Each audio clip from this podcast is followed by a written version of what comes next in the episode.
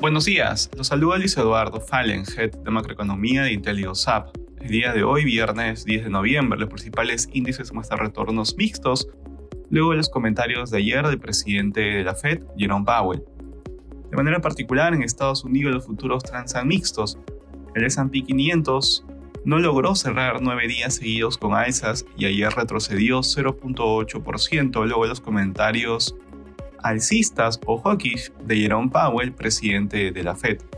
Powell comentó que en caso de ser necesario no dudará en seguir ajustando la política monetaria. Así, las tasas de interés extienden las alzas de ayer luego de las palabras de Powell. En el terreno de datos económicos, la Universidad de Michigan publicará la encuesta de expectativas económicas de noviembre, esperando una mejora a 61 puntos desde los 59.3 del mes previo. En la eurozona los índices presentan retornos negativos. En el Reino Unido el PBI del tercer trimestre creció 0.2% interanual, superando las expectativas.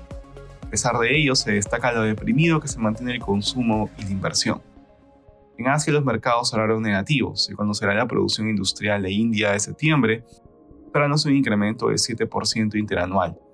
Respecto a commodities, el precio del oro retrocede durante la jornada. Por su parte, el precio del cobre baja y finalmente el precio del petróleo sube, ubicándose alrededor de 77 dólares el barril WTI.